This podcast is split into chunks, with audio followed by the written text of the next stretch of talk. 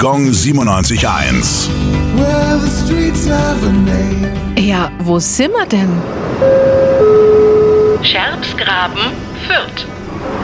Der Name Scherbsgraben steht sowohl für eine Straße im Stadtteil Hart, einen statistischen Bezirk und ein Gewässer.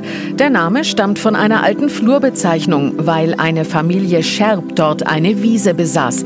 Da in Fürth in den 1950er Jahren nur ein Flussbad existierte, entschlossen sich die Stadtväter dort zur Errichtung des Fürther Sommerbads. An der Stelle befand sich früher eine Schuttdeponie, die aber stillgelegt wurde.